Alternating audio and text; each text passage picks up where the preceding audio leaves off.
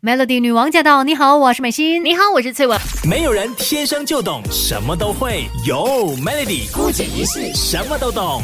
来到星期四的姑姐仪式呢，我们今天要来跟你说一说食材的好处。今天的主角是黑木耳，耶，我喜欢吃。碰巧我们两个人，碰为什么突然间在强调 我们两个人都是很喜欢吃黑木耳？原来黑木耳是外国来的，我都不懂我也不晓得为什么突然间我声音就变了，是太兴奋了太兴奋，因为其实黑木耳呢，说真的，它真的没有什么味道，至少没有什么太不舒服的、太强的味道。然后呢，它又是我觉得很有嚼劲，我很喜欢吃一些脆口脆口的东西。是啊，说到黑木耳呢，它是可以入菜，也可以入药的，也有人把它拿来进补，嗯它有养生万灵丹或者是植物性燕窝等等的一些美哦这个常称，有听到。对不对？因为它就是它有很多的养生功效嘛，像是可以补钙啊、补铁啊、防止胆固醇过高啊，以及帮助呃防止血管硬化的。加上它有很多的膳食纤维、多糖体，还有抗凝血的物质，还有它非常低热量嘛，都让黑木耳成为很热门的健康食品。对，所以我们人真的不可以那个以貌取人，你知道吗？嗯我们没有啊 黑木耳看起来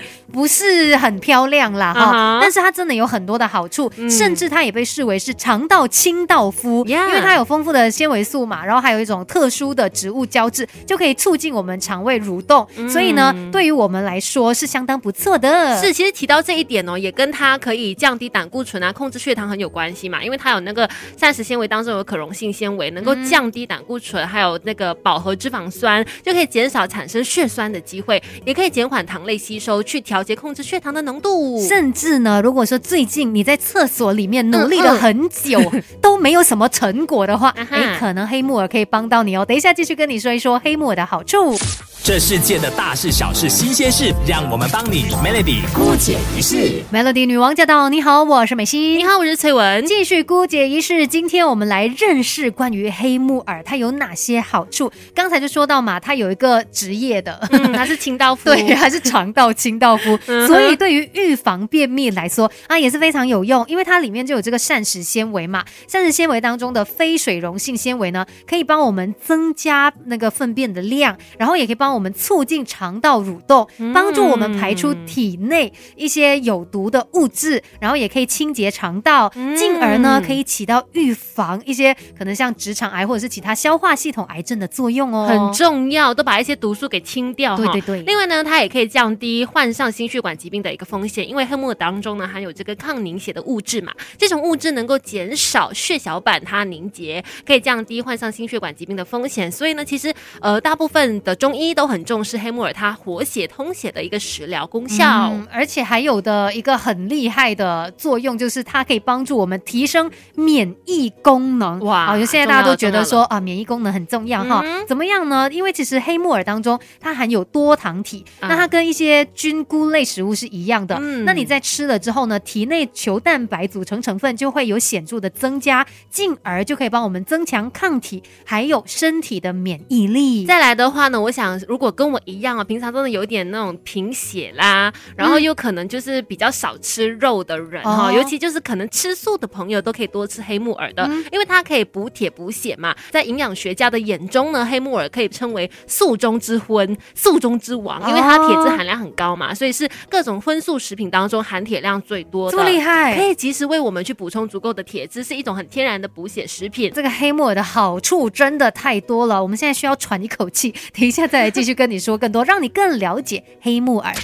没有人天生就懂什么都会，有 Melody 姑姐一世什么都懂。Melody 女王驾到！你好，我是美心。你好，我是翠文。继续姑姐一世，今天我们来认识关于黑木耳的营养哦。嗯而且其实我觉得黑木耳的那个花名很多啊，啊，刚才有说到什么长刀、清刀夫。呃，然后还有什么素中之王啊，嗯再来呢，它也有维他命 D 之王这样的一个称号。因为哎黑木耳真的是有非常非常丰富的维他命 D 哦，每天吃黑木耳的话呢，就可以大大提升身体摄取足够的维他命 D。嗯，但是呢，说到这个维他命 D 哦，也要用对的方式，你才可以吃到更多的这个维他命 D 嘛。啊对黑木耳当中的这个维他命 D，如果你想要完全吸收的话呢，嗯用油来去调煮它是最理想的一个方式。嗯原因是因为它是脂溶性的，嗯所以跟油一起去摄取的话，就可以提高摄取率、吸收率。那这个木耳呢，你也可以跟鸡蛋一起吃的，因为两者都有非常丰富的维维他命 D 嘛，放在一起吃就可以增加摄取量。说了这么多黑木耳的好处，可是，在吃方面呢，还是有一些呃禁忌，对大家可能要来注意的哈，因为它属于说比较偏寒凉的食物啦。如果你长期吃过量的话，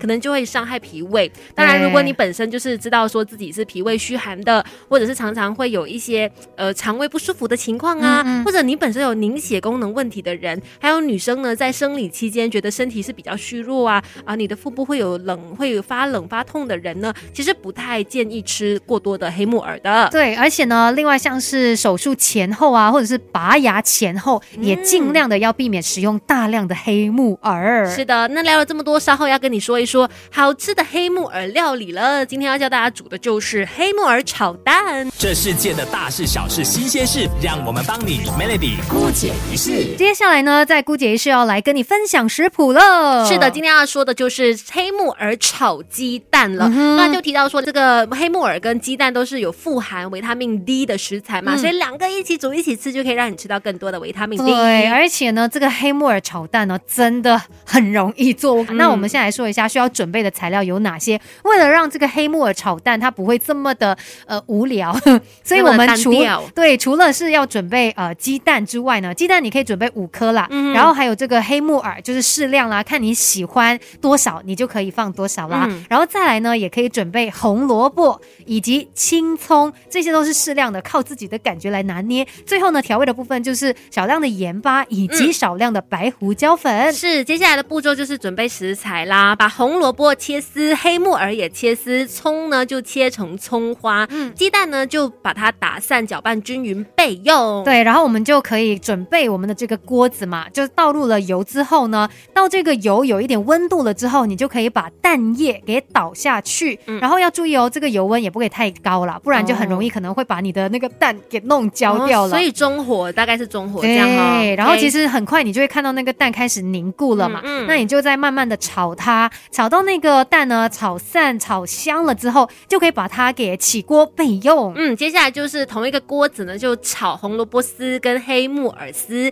你可以加一点点的水下去拌炒它。当这个红萝卜丝呢稍微你看到它有一点软化的样子之后呢，就可以把刚才炒好的鸡蛋也给一起加下去。这时候接下来就是做一些调味的动作啦，你可以加一些适量的盐巴啦，或者是白胡椒，你可以加一点点来调味，再把它搅拌均匀。嗯，最后呢再加入适量的葱花就 OK 了。那姑姐仪式也分享到这里了，Melody。